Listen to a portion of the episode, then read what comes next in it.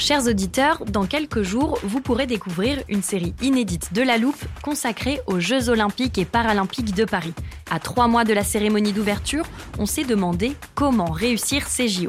Les transports sont-ils prêts à affronter les milliers de touristes? Le dispositif de sécurité est-il suffisant?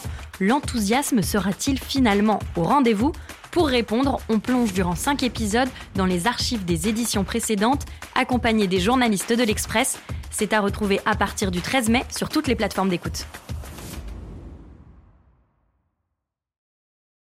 You should celebrate yourself every day, but some days you should celebrate with jewelry. Whether you want to commemorate an unforgettable moment or just bring some added sparkle to your collection, Blue Nile can offer you expert guidance and a wide assortment of jewelry of the highest quality at the best price. Go to BlueNile.com today and experience the ease and convenience of shopping Blue Nile, the original online jeweler since 1999. That's BlueNile.com. BlueNile.com.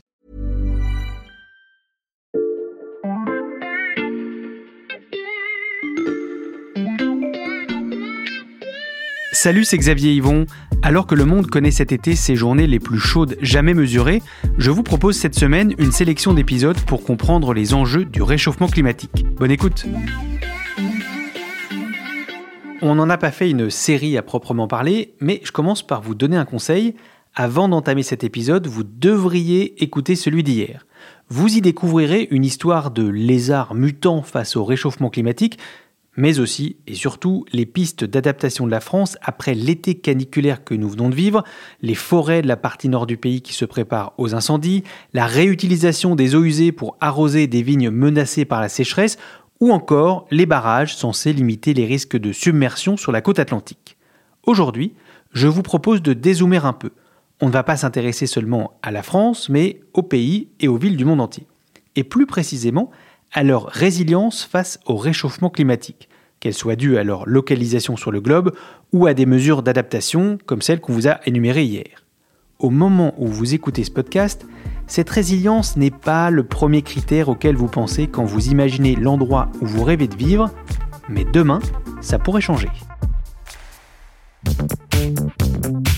Je ne sais pas où Sébastien Julien rêve de s'installer, mais il m'a laissé des coordonnées GPS pour commencer cet épisode. Je rentre ça dans le téléporteur. Alors, je suis au bord d'un lac, dans une ville qui ne me dit pas grand-chose pour l'instant. Euh, il y a des grands immeubles. Là-bas, un pont impressionnant. Il a l'air de pouvoir se lever pour laisser passer les bateaux. Mais je vois pas d'indice qui me dirait dans quel pays je me trouve. Salut Xavier Ah, salut Sébastien. Sébastien Julien du service Sciences de l'Express, donc. Est-ce que tu peux me dire où on est? Oui, on est à Duluth, ville portuaire du Minnesota. Alors j'avoue que je ne connaissais pas. C'est normal, cette ville est quand même bien moins célèbre que New York ou Chicago. Aux États-Unis, elle est surtout connue pour son marathon, son pont aérien Mhm. aussi, tu l'as vu en arrivant, il peut s'élever pour laisser passer les cargos en dessous de lui, et donc beaucoup de gens viennent le prendre en photo. Mhm. Ah écoute, c'est aussi la ville où Bob Dylan a passé les six premières années de sa vie. C'est pour ça que tu as ta petite enceinte Bluetooth. Donc tu songes à t'installer ici en hommage à ton chanteur préféré? Ah non, non, non, non. Je vais te faire une confidence. Euh, à Duluth, il y a une blague qui circule sur Bob Dylan. Il paraît que bah, Bob Dylan, c'est un peu comme le Yeti. Beaucoup en parlent, mais très peu l'ont vu. Mhm. Alors donc non, euh, je vais pas m'installer là-bas. Mais par contre, et c'est beaucoup plus sérieux, des familles américaines euh, qui viennent de la West Coast et notamment de Californie s'intéressent de plus en plus à la ville de Duluth. On les voit régulièrement dans les rues, en prospection. Ils regardent si le coin leur plaît, ils posent des questions sur le climat, la fréquence des inondations ou les épisodes de sécheresse. Et assez souvent, ils finissent par acheter une maison sur place. Mais pourquoi particulièrement dans cette ville de Duluth? Eh bien, jusqu'en 2019, la ville passait assez inaperçue. Mm. Et puis, elle a fait son entrée dans une liste, et pas n'importe laquelle, puisqu'il s'agissait d'une liste indiquant les meilleurs endroits pour vivre aux États-Unis face au réchauffement climatique. Et à partir de là, bah, tout a changé. Le New York Times a écrit un long article dessus, CNN est venu sur place pour faire un sujet, bref, la notoriété Hmm. de la ville a explosé, et c'est là que les familles californiennes ont commencé à s'y intéresser. Un des meilleurs endroits pour vivre face au réchauffement climatique et pour quelle raison? Alors pour répondre, on peut reprendre les propos de J. Skinnan, qui est un spécialiste de l'adaptation euh, au changement climatique dans les villes. Et c'est l'un des premiers en fait à avoir identifié Duluth comme possible refuge climatique. Alors selon lui, la ville possède plusieurs avantages, euh, des températures plutôt basses, mhm. des réserves d'eau abondantes, puisque le lac supérieur se trouve juste à côté, et puis il y a aussi beaucoup de place pour accueillir de nouveaux habitants. Euh, bon, en fait, la situation est plus nuancée sur place, on aura l'occasion d'en mhm. parler euh, dans ce podcast, mais les arguments de Chase Keenan ont fait mouche auprès des Californiens qui sont, pour beaucoup d'entre eux, échaudés par les incendies géants de ces dernières années. Bon, je pense qu'on a mis Bob Dylan dans la tête de nos auditeurs. La mission est accomplie. On peut rentrer à la rédaction pour la suite de tes explications? On peut. Sébastien, est-ce que c'est courant les classements comme celui qui a fait la popularité de Duluth? De plus en plus. En fait, ces classements se multiplient qu'il concerne des villes, principalement aux États-Unis mhm. pour l'instant, mais euh, ça va forcément venir chez nous, ou alors qu'il concerne les pays. Si tu fais une recherche rapide sur Internet, tu vas trouver facilement plus d'une dizaine de classements différents. Alors, je sais que tu meurs d'envie mhm. de savoir quels sont les pays les mieux classés pour résister au changement climatique. Vas-y. Alors, je vais te donner une première euh, sélection. Mhm. Euh, donc, tu as la Nouvelle-Zélande, tu as l'Islande, l'Australie, avec la Tasmanie, tu as l'Irlande.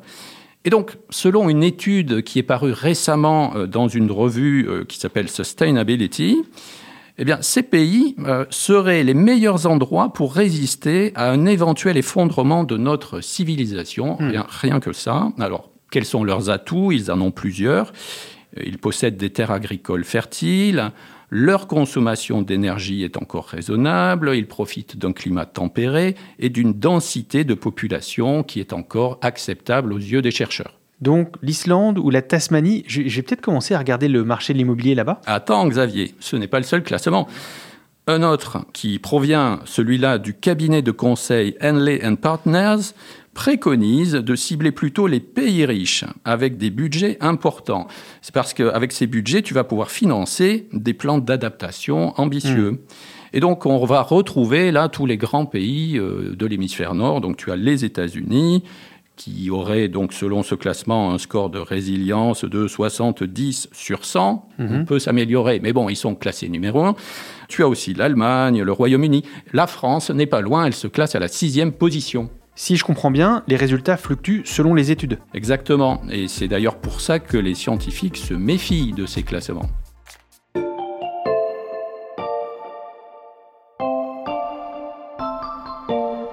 Alors si tu veux bien, tu vas me servir de cobaye pour une petite démonstration, Xavier. Ok, je suis prêt. Alors selon toi, quels sont les critères importants pour mesurer la capacité d'une ville ou d'un pays à servir de refuge climatique? Alors, si je me fie à ce qu'on a dit pour Duluth, je dirais hum, la température, mhm. euh, l'élévation du niveau de la mer mhm. et euh, la fréquence des tempêtes. Oui, oui c'est pas mal, c'est pas mal. Mhm. Admettons que je prenne tout ça, je mouline, euh, j'en fais un classement. Est-ce qu'il va te sembler pertinent? Alors, j'ai envie de dire oui, mais je pressens qu'il y a un piège. oui, tout à fait. Par exemple, tu n'as pas mentionné la qualité de l'air. Mm. Et donc, si on prend juste tes critères, une ville peut avoir une bonne note malgré une forte pollution atmosphérique. Mm. On n'a pas parlé non plus du budget que la ville ou le pays pourrait consacrer à l'adaptation. On ne sait pas non plus si ce budget euh, serait véritablement appliqué. En fait, la méthodologie de ces classements sera toujours contestable parce qu'il y a mille et une façons de calculer un indice. Tous les scientifiques ne considèrent pas les mêmes critères comme prioritaires. Et enfin, il est impossible de tout mettre en équation. Il y a tout simplement trop de variables. Donc nos auditeurs qui sont en train de regarder les billets d'avion pour aller visiter Duluth peuvent se raviser. Ces classements sont à prendre avec des pincettes. Oui. Alors certes, pour les climatologues, euh, les vagues de chaleur n'ont pas encore empiré à Duluth, donc c'est une bonne nouvelle, mais ils nous disent clairement que la ville n'échappe pas au réchauffement climatique, hmm. ni à ses conséquences. Donc Duluth a tendance à se réchauffer, euh, surtout en hiver. Elle devient plus humide, donc il y a plus de jours de précipitations, plus de chutes de neige. Et récemment, des feux de forêt qui ont éclaté au Canada ont pollué l'air de Duluth pendant plusieurs hmm. jours. Donc on voit la situation sur place reste quand même nuancée. Mais tout n'est pas à jeter dans ces classements, et cela pour deux raisons. La première, c'est que Ces classements, en fait, essaient de dire qui est le bon élève ou le mauvais du point Mmh. de vue des efforts que nous devons faire et ça répond à un manque en fait puisque on n'a pas vraiment d'outils pour vérifier où on en est dans le respect des accords de Paris par exemple. Mm. Donc c'est important d'avoir ces classements. La deuxième raison, ce sont les scientifiques qui la donnent. Ils nous disent que même si ces outils sont imparfaits, eh bien, ils vont servir de base pour un débat. Et c'est important parce que la médiatisation, par exemple, des mauvais élèves peut entraîner la mise en place de mesures pour rectifier le tir.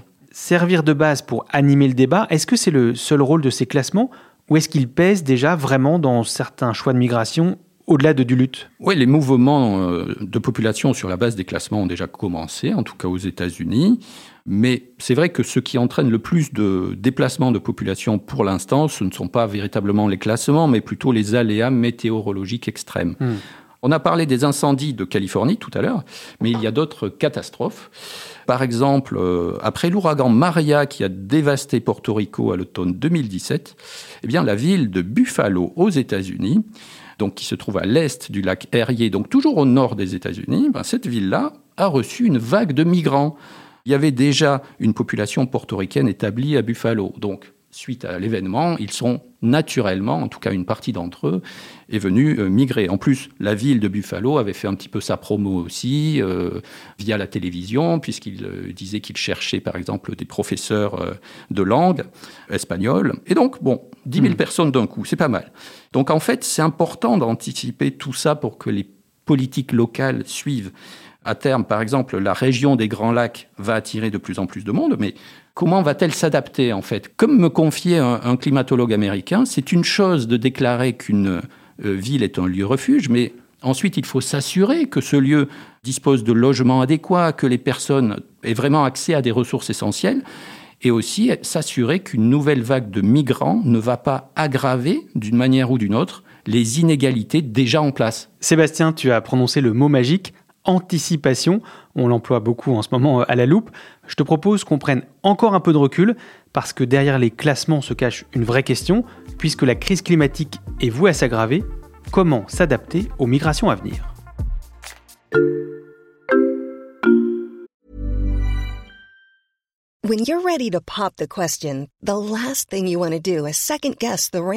At Bluenile.com, you can design a one of a kind ring with the ease and convenience of shopping online. Choose your diamond and setting. When you find the one, you'll get it delivered right to your door. Go to Bluenile.com and use promo code LISTEN to get $50 off your purchase of $500 or more. That's code LISTEN at Bluenile.com for $50 off your purchase. Bluenile.com code LISTEN.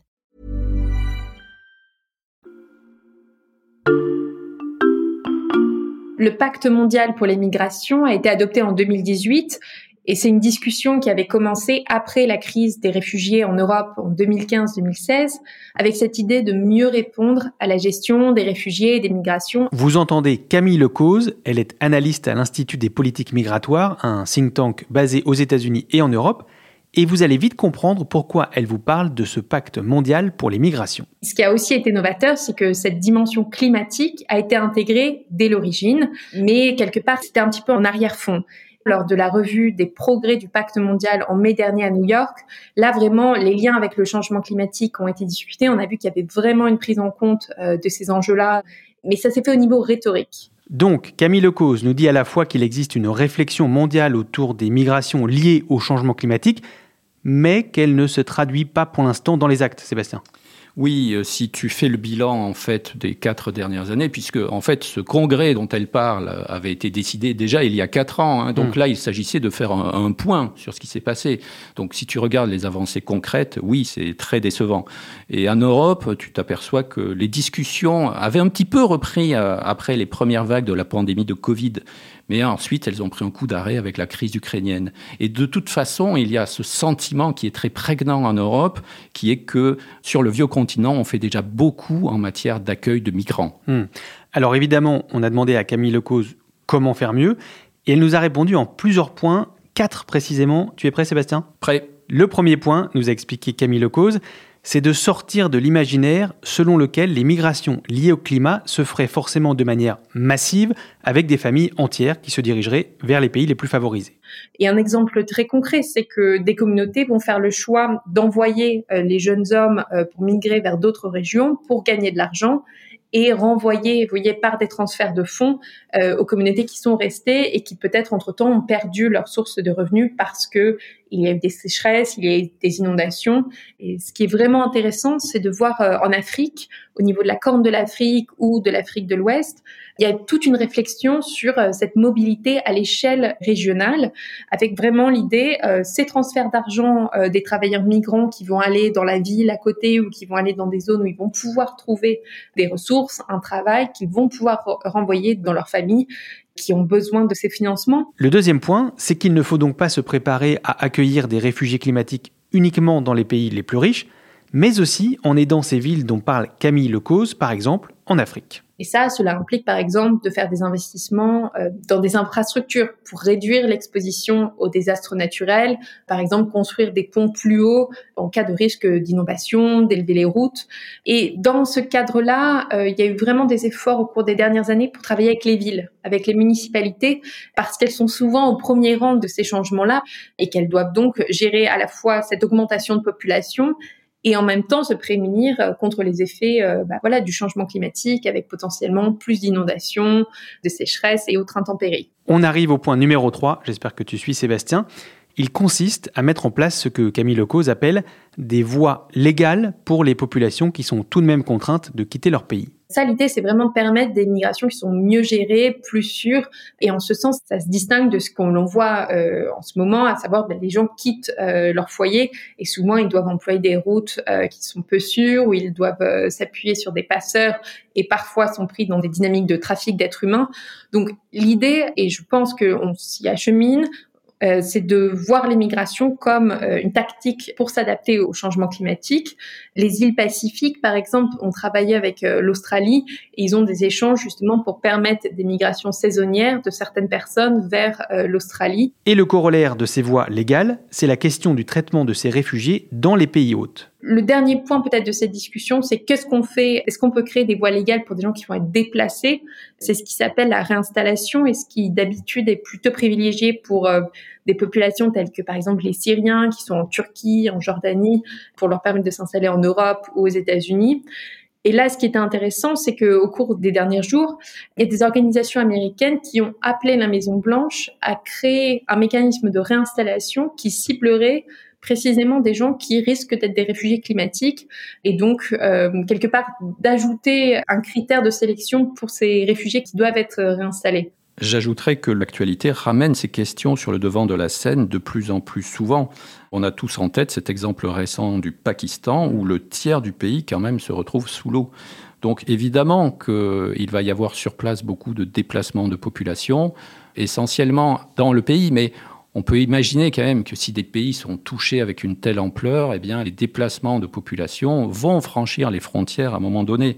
Il va falloir gérer tout ça. On va au-devant d'énormes problématiques et on ne se prépare pas assez. L'actualité tragique qui nous met face à l'urgence de l'adaptation on en revient à la conclusion de notre épisode d'hier. Merci beaucoup Sébastien. Merci à toi. Sébastien Julien du service Sciences de l'Express. Je rappelle que tous tes articles sont à retrouver sur l'express.fr et que l'abonnement ne coûte que 99 centimes pour trois mois en ce moment. Et depuis Duluth, Paris ou ailleurs, je vous rappelle aussi que vous pouvez écouter un nouvel épisode de La Loupe chaque matin dès 6h. Il vous suffit de vous abonner sur votre plateforme préférée, Spotify, Deezer ou Castbox par exemple. Et pour nous écrire, l'adresse c'est toujours la même, la loupe at l'express.fr. Cet épisode a été écrit par Margot Lanuzel, monté par Ambre Rosala et réalisé par Jules Cro. Retrouvez-nous demain pour passer un nouveau sujet à la loupe.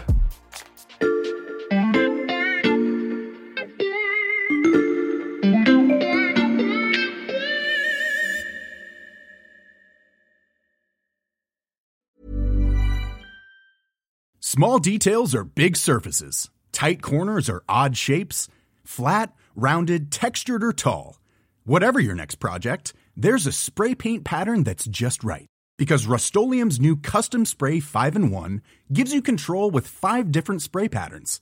So you can tackle nooks, crannies, edges, and curves without worrying about drips, runs, uneven coverage, or anything else. Custom Spray 5 in 1. Only from Rust